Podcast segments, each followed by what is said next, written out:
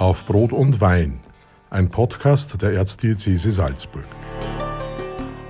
Herzlich willkommen bei einer neuen Folge von Auf Brot und Wein. Mein Name ist Alexandra Hogen und heute spreche ich mit Andreas Georg Weiß. Er ist Theologe und Religionswissenschaftler mit Forschungsaufenthalten in den USA und Referent im katholischen Bildungswerk Salzburg. Heute sitzen wir mal bei einer anderen Situation, kein Brot und Wein. Es ist noch relativ früh am Tag, erst 13 Uhr und deswegen einfach ein Glas Traubensaft. Andreas, du schreibst sehr regelmäßig über die Situation der USA in der Zeitschrift Die Furche und auch als Gastautor der Salzburger Nachrichten. Jetzt sind wir mit den USA eigentlich mittendrin in einem sehr aktuellen Thema. Vor einigen Wochen ist der US-Amerikaner George Floyd umgekommen aufgrund von Polizeigewalt. Der wurde so lang mit dem Knie auf dem Hals festgehalten, dass er später verstorben ist. Und es haben sich jetzt sehr große Protestwellen aufgetan. Wie hast du die Geschehnisse in den letzten Wochen mitverfolgt und miterlebt? Ja, man, man, muss dazu sagen, also dass die ganze Situation mit George Floyd an die Öffentlichkeit gekommen ist, war ja mehr oder weniger Zufall. Also es wurde zufällig mit einem Handyvideo aufgenommen die Situation, die wurde dann in den sozialen Netzwerken geteilt und daraufhin hat sich dieser Proteststurm entwickelt. Solche Proteste hat es in den USA in den letzten Jahren, Jahrzehnten immer wieder gegeben, auch solche Vorfälle von Polizeigewalt. Ähm, dass diese nur vereinzelt an die Oberfläche treten, ist natürlich äh, Fluch und Segen zugleich. Also es ist natürlich sehr, sehr schwer, hier überhaupt von Segen zu sprechen. Aber dadurch, dass jeder heutzutage Zugang zu diesen neuen Medien hat, äh, dass man quasi als Zeuge aufnehmen kann, was wirklich von sich geht, hat man eine sehr, sehr regelmäßige Berichterstattung über solche Vorfälle. Der Fluch ist natürlich, dass man daraus schließen kann, aus diesen vereinzelten Aufnahmen, die an die Oberfläche treten, dass es unter der medialen Öffentlichkeit sehr, sehr viele solcher äh, Vorfälle gibt die nicht bekannt werden, die aber doch in den USA tagtäglich wahrscheinlich geschehen. Also der Proteststurm, der sich in den letzten Wochen entladen hat, ist jetzt sozusagen nichts Neues. Die Thematik ist dieselbe, äh, die sich auch schon in den letzten Jahrzehnten gespiegelt hat, aber die Intensität einerseits wird immer wieder auf eine neue Ebene gehoben und natürlich auch, wir befinden uns in einem Wahljahr in den USA und in einem sehr krisengeschüttelten Wahljahr für den amtierenden Präsidenten. Wir befinden uns zurzeit einfach in einer Ausnahmesituation. Und in einer solchen Ausnahmesituation solche Protestwellen zu erleben, das stellt natürlich ein Land noch einmal auf eine besondere Probe. Glaubst du, dass die Proteste jetzt die Präsidentschaft von Trump für die nächste Amtsperiode kippen könnte? Das ist eine sehr komplexe Frage. Also die Präsidentschaft in den USA wird nicht in einer Woche oder in einem Monat entschieden. Da gibt es sehr, sehr viele Themen, die da mitspielen, sehr, sehr viele Stimmungslagen. Wir dürfen auch nicht vergessen, äh, die Corona-Krise in den USA ist noch lange nicht ausgestanden. Donald Trump kämpft an sehr vielen außenpolitischen und innenpolitischen Fronten. Also er schafft sich eigentlich täglich neue Gegner. Das ist schwer zu sagen. Die Stimmungslage im Land ist sicher zurzeit sehr fragil. Zurück zum Thema Rassismus, vor allem gegen schwarze Afroamerikaner. Mir kommt vor, dass in den USA Glaube sehr viel offensiver ausgelebt wird und transportiert wird als hier bei uns in Europa. Gleichzeitig aber ist Rassismus, kommt mir vor, stärker vertreten. Wie geht das zusammen? Ja, gläubig sein, Christ sein und gleichzeitig rassistische Vorstellungen haben die USA haben wie jedes andere Land auch eine eigene Geschichte. Diese Geschichte unterscheidet sich sehr stark von äh, europäischer Geschichte. Also einerseits setzt sie natürlich schon einmal später ein. Also wir reden hier von den letzten 500 Jahren, sagen wir jetzt, wenn wir das so über den Daumen rechnen. Aber die Geschichte der USA ist von Anfang an mit Machtstrukturen durchsetzt. Also die ersten Siedler, die in die USA gekommen sind, das waren nicht die friedlichen, äh, gläubigen Einwanderer aus äh, England, die Puritaner, sondern das waren teilweise königliche Flotten, die aus äh, Spanien und Portugal, Frankreich in die neue Welt aufgebrochen haben. Die wollten Land in Besitz nehmen, die wollten Geld machen, die wollten Profit aus diesen neu entdeckten Kontinent schlagen. Das war keine friedliche Besiedelung in dem Sinn. Also von den ersten Anfängen in den, in den neuen Kolonien war immer bereits Gewalt, Unterdrückung im Spiel. Es war eine Geschichte von Landnahmen. Es war eine Geschichte von Sklaven, die man aus Afrika in die USA gebracht hat. Also das ist eine sehr, sehr spezielle Geschichte der USA, die sie von europäischen Ländern unterscheidet. Insofern, ja, dieses Rassenproblem in den USA ist natürlich Teil ihrer Geschichte. Äh, ich glaube, dass die USA heute auch sehr, sehr polarisiert sind. Ich würde jetzt nicht von einer Spaltung sprechen, aber man merkt in den einzelnen Bundesstaaten, je nachdem, wo man sich befindet, eher im Norden oder im Süden, im Westen oder im Osten, man merkt unterschiedliche Strömungen.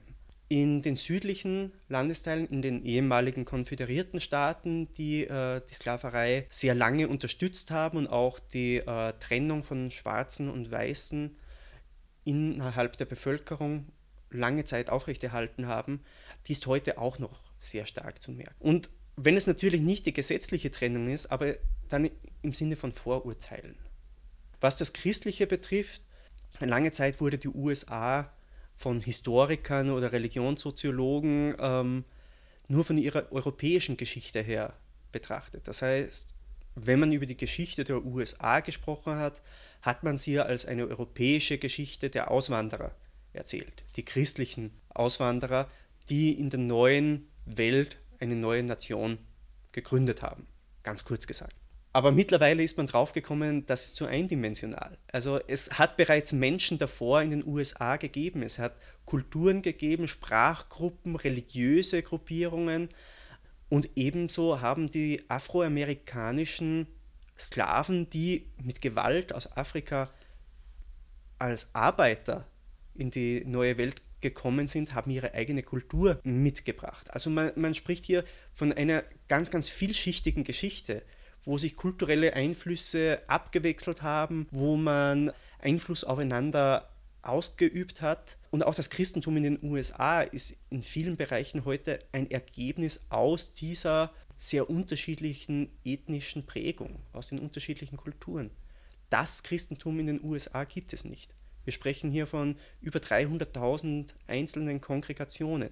Das sind teilweise Großkirchen, Megachurches, bis hin zu den kleinsten Gemeinden mit vielleicht nur 10 bis 20 Teilnehmern. Also man spricht hier von sehr, sehr vielen unterschiedlichen Gruppierungen. Für die Religionslandschaft in den USA ist der Einfluss der schwarzafrikanischen Bevölkerung aber nicht zu unterschätzen. Also auch das, was man medial in Europa mitbekommt, Gospel-Singers oder der Einfluss auf die Theologie etwa Martin Luther Kings, das wäre alles ohne schwarzafrikanischen Einfluss. Also man spricht hier in den USA ja auch von Black Theology. Das wäre mhm. ohne die nicht möglich gewesen. Wenn du jetzt auf diese ganze Geschichte schaust mit den USA, du hast erwähnt, es sind ungefähr 500 Jahre. Das ist ja schon für eine Bevölkerungsgruppe eine lange Zeit, da prägt sich sehr viel ein. Glaubst du im Hinblick auf die Geschichte, aber auch im Hinblick auf das, was jetzt sich abspielt in den USA, dass es Veränderungen geben wird? Dass es wirklich einmal zu einer im wahrsten Sinne des Wortes Gleichberechtigung kommen wird? Persönlich bin ich schon der Ansicht, dass es eine solche Änderung geben wird, aber das wird lange Zeit dauern. Identitätsformate prägen sich nicht über Nacht ein und sie werden nicht über Nacht wieder aufgehoben. Man muss sich vor Augen halten, der Civil Rights Act, der ist erst ein bisschen mehr als 50 Jahre in den USA in Geltung. Das bedeutet, Schwarze können erst seit 50 Jahren ihr Recht auf Gleichbehandlung vor öffentlichen Gerichten einklagen. Das war bis in die späten 1960er Jahre nicht der Fall.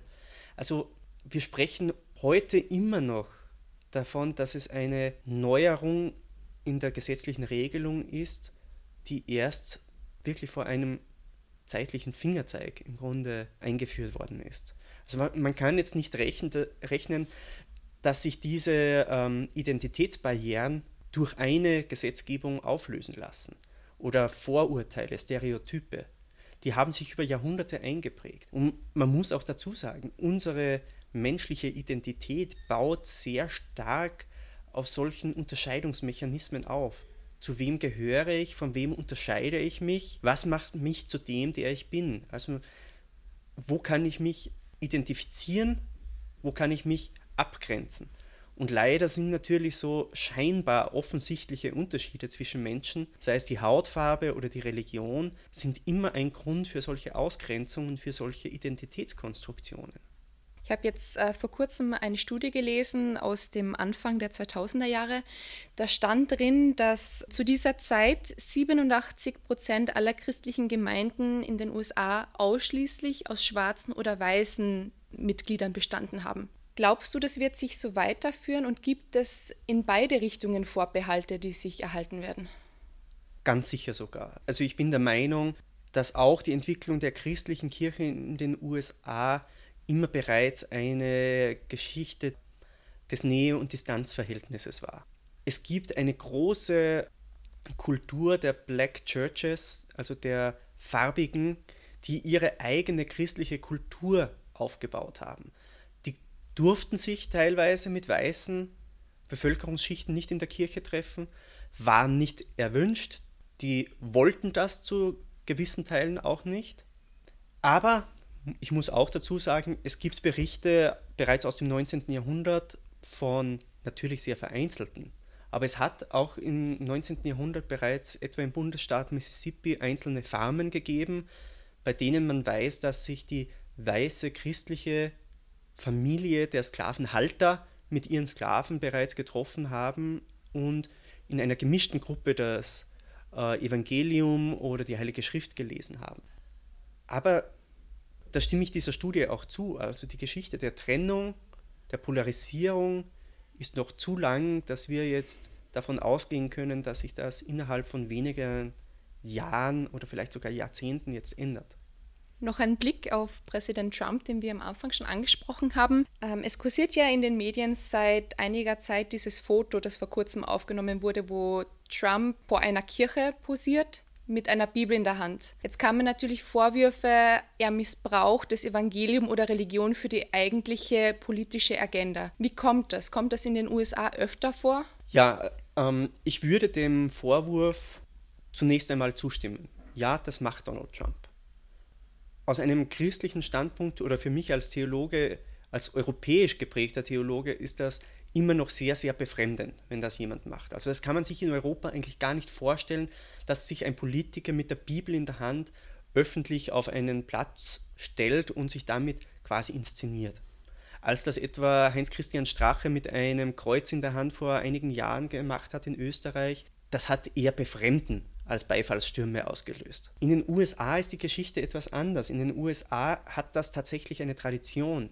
Also vor allem im republikanischen Kreis der Politik hat sich dieses Posieren mit der Bibel schon so, zu so etwas wie ein Markenzeichen entwickelt. Trump hat das nicht erfunden. Er ist auch nicht der Erste, der die Religion für seine Zwecke missbraucht. Er wird auch nicht der Letzte sein. Äh, ich möchte das überhaupt nicht entschuldigen, was er macht, aber er befindet sich quasi in guter Gesellschaft. Er kann da auf eine Tradition zurückblicken.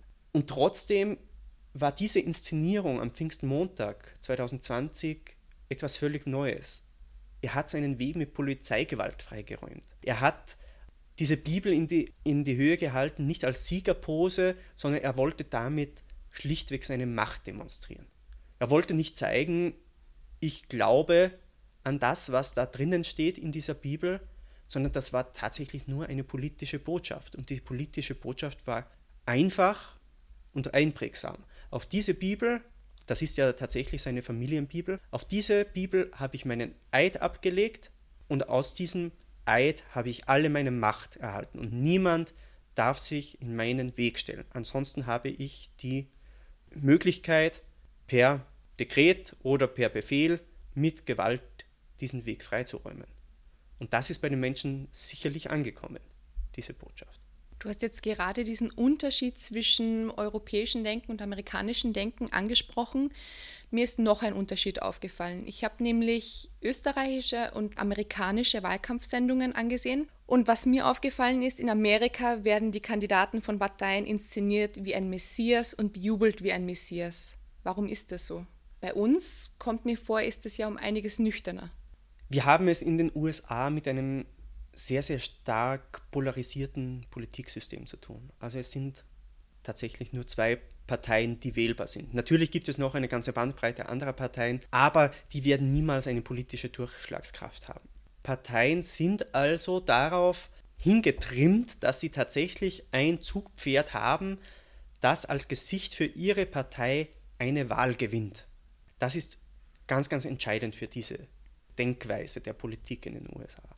Jetzt kann man natürlich auch sagen, ja, es gibt natürlich auch Spitzenkandidaten in der europäischen Politik. Ich glaube tatsächlich, dass die Polarisierung zwischen zwei Parteien in den USA noch einmal stärker darauf hinwirkt, dass man sich noch einmal intensiver voneinander abgrenzt. Also die Unterschiede werden noch einmal stärker inszeniert, die Unterschiede werden noch einmal stärker hervorgehoben. Das hat dann natürlich schon auch zur Konsequenz, dass sich diese äh, politischen Kandidaten immer als etwas völlig Neues inszenieren müssen. In den USA ist es jetzt weniger als in Europa, wo die Parteien auf eine ähm, Tradition zurückblicken, wo sie äh, quasi ihre Inhalte immer wieder spielen, sondern in den USA wird gefordert, man muss etwas Neues verkaufen, man muss etwas völlig Neues schaffen. Das Messianische, weil du es äh, angesprochen hast, das Messianische ist ja tatsächlich eine politisch höchst brisante Denkform. Das Messianische ist ja nicht vom Christlichen her äh, geprägt, sondern da gibt es natürlich vom Jüdischen bereits. Bereits im jüdischen Bereich, im alten Israel, hat es diese politisch virulente Messias-Hoffnung gegeben, wo man gesagt hat, ja, wer ist denn dieser Retter, der kommt? Wie wird der auftreten? Ist das ein politischer Führer? Ist das ein König? Ist das ein spiritueller Führer? Also das hat schon wirklich Schlagkraft, dieses ähm, politische Denken, wenn man sagt, ein Messias wird auftreten. Und natürlich weiß man das in der Politik. Also das weiß man in Europa genauso. Wenn man jemanden als einen Retter in der Not inszenieren kann, als einen Retter in der Krise, vielleicht sogar als eine starke Hand, dann kann das sehr wohl politische Schlagkraft in sich haben. Damit kann man auch Wahlen gewinnen.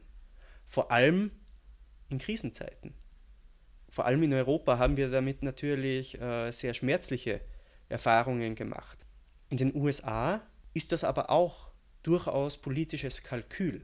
Wenn man im Wahlkampf 2016 geschaut hat, beim Republikanischen Parteitag, als Donald Trump nominiert wurde, es war eine sehr, sehr pessimistische Grundstimmung vorhanden. Also man hat immer davon gesprochen, die schlimmste Arbeitslosen Rate, die es je gegeben hat, die schlimmste Wirtschaftskrise durch Obama natürlich, also hat man auch den Anti-Messias natürlich inszeniert. Tatsächlich hat sich das aber nicht mit Zahlen belegen lassen.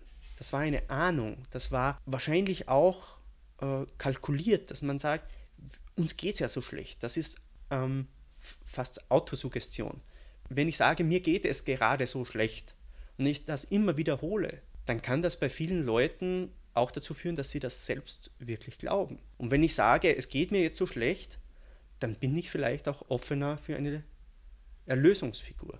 Das ist sicherlich äh, ein Thema, wo auch die Religion heutzutage noch stärker in Verantwortung genommen werden muss. Also wir können jetzt nicht sagen, das Messianische ist uns einfach, also uns Religiösen, von der säkularen Politik geraubt worden und wir haben da keinen Einfluss mehr drauf, sondern das ist die Verantwortung sehr wohl auch der Kirchen, darauf hinzuweisen, dass eine solche Form der Politik höchst gefährlich ist. Wir haben jetzt die ganze Zeit über vor allem über das öffentliche Bild der USA geredet, das ja auch von Medien dargestellt, vielleicht auch zu einem Stück weit inszeniert wird. Ich habe auch am Anfang gesagt, du warst immer wieder mal in den USA hast dort Aufenthalte gehabt. Wie hast du ganz persönlich das Land der unbegrenzten Möglichkeiten erlebt? Ähm, also man muss dazu sagen, ich habe die USA unter Donald Trump noch nie erlebt. Meine Erfahrungen in den USA waren durchwegs positiv. Ich war seit 2010 immer wieder in den USA, habe mich vor allem sogenannten Bible Belt aufgehalten, also am Bibelgürtel. Das ist der südöstliche südliche Bereich der Bundesstaaten, der vor allem von einer sehr stark konservativ geprägten Bevölkerung bewohnt wird, wo es sehr, sehr viele unterschiedliche christliche Gruppierungen gab. Das hat mich von Anfang interessiert. Und obwohl viele dieser kirchlichen Gruppierungen doch eher auf der konservativ-traditionalistischen Schiene sind, wurde ich immer sehr, sehr freundlich empfangen. Also meine persönlichen Eindrücke waren durchwegs positiv. Was ich in den USA völlig anders erfahren habe als etwa in Europa, natürlich einerseits der religiöse, der christliche Pluralismus. Es gibt eine Vielzahl von christlichen äh, Konfessionen in den USA. Es ist eine völlig andere Art und Weise, wie man das Christsein öffentlich lebt, wie man sich äh, dazu berufen fühlt, auch in der Öffentlichkeit aufzutreten. Und ich habe auch die theologischen Diskussionen teilweise sehr, sehr inspirierend miterlebt. Also es ist eine Form von Religiosität, die schon ihre, ich würde jetzt mal sagen, brenzligen Momente in sich trägt. Also natürlich scheut man in den USA keine Auseinandersetzungen, auch im religiösen Bereich nicht. Aber ich wurde immer auch auf einer sehr, sehr respektvollen Ebene empfangen. Was ich natürlich auch nicht verschweigen möchte, die südlichen Bundesstaaten, das habe ich schon auch miterlebt, also welche ärmlichen Bevölkerungsschichten es dort gibt, die natürlich von einer messianischen Politik la Donald Trump sehr wohl angesprochen werden können. Die gibt es dort sehr wohl auch. Die verstehen wir Europäer natürlich nicht, weil das ist eine völlig andere Kultur, die man dort erlebt. Wenn wir die USA vor Augen haben, als Europäer denken wir vielleicht zunächst einmal an New York, vielleicht an Los Angeles, Hollywood, San Francisco.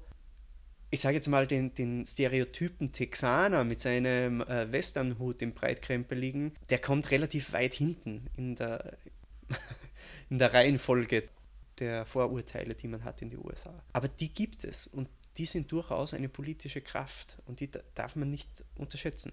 Also mein Rat, wenn jemand in die USA reisen möchte, dann nicht nur in, in die großen Metropolen schauen. Die sind alle durchweg sehr europäisch geprägt, sondern man soll sich auch ländliche Gebiete ansehen. Da lernt man eine andere Form von USA kennen, die Kleinstaatenmentalität. Und das im politischen Bereich macht diese Kleinstaatenmentalität sehr, sehr viel aus auch im Selbstverständnis der USA. Ein möglicher Ausblick, was sagst du, könnte sich Europa von den USA mitnehmen bzw. abschauen? Ich habe das schon sehr, sehr oft gesagt. Also was Europa von den USA lernen kann oder lernen sollte, man sollte in der Politik niemanden unterschätzen. Das hat man mit Donald Trump gemacht 2016. Man hat ihn für lächerlich verkauft, man hat ihn nicht ernst genommen, man hat ihn als Verrückten abgestempelt. Ähm, und das ist den Wahlstrategen auch der Republikanischen Partei dann doch teuer zu stehen gekommen. Natürlich, sie haben die Präsidentschaft gewonnen, aber der innere Zusammenhalt der Partei wird nach wie vor auf eine harte Probe gestellt. Ob man diesen äh, Präsidenten, äh, der so polarisiert, der so die Stimmungslage fast schon bis zum Zerreißen anspannt, ob man den tatsächlich lange überleben kann als geschlossene Partei.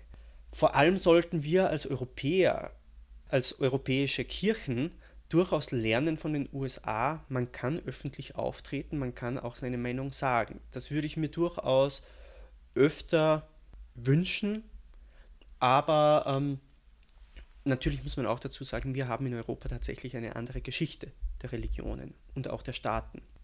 Ich glaube, dass wir von den USA aber schon auch lernen können, dass, dass sich unter der Oberfläche schwelende Konflikte, wie etwa der Rassismus, auf Dauer nicht verbergen lassen. Und was in der US-Geschichte die lange und problematische Geschichte von Rassismus, Rassentrennung und so weiter ist, das haben wir in Europa auch, nur vielleicht mit anderen Vorzeichen. Bei uns ist es weniger äh, die Geschichte einer Sklaverei, sondern wir haben eine Geschichte von Antisemitismus, eine andere Geschichte von ähm, Identitäten, teilweise politisch, religiös, aber auch ethnisch aufgeladen, die wir noch aufarbeiten müssen. Also das ist auch in Europa nicht einfach vorbei. Solche Konflikte schwelen bei uns vielleicht auch vielerorts unter der Oberfläche, die wir noch nicht wahrnehmen oder noch zu wenig wahrnehmen. Und es ist sicherlich auch nicht ausgestanden, dass wir auch in Europa an unserer Identität weiterarbeiten müssen. Und dazu gehört die Arbeit an der Geschichte, an der eigenen Geschichte, aber auch in Auseinandersetzung mit anderen. Wir leben auch in einer globalisierten Gesellschaft. Wir können uns vor dem anderen, vor dem Fremden nicht mehr verschließen. Das ist ein schönes Schlusswort. Keiner von uns ist ausgenommen, keiner kann sich zurücklehnen. Wie es weitergehen wird, das wissen wir nicht, das weiß nur Gott. Aber weiterhin auch, wir bleiben bei Brot und Wein. Das war auf Brot und Wein, ein Podcast der Erzdiözese Salzburg.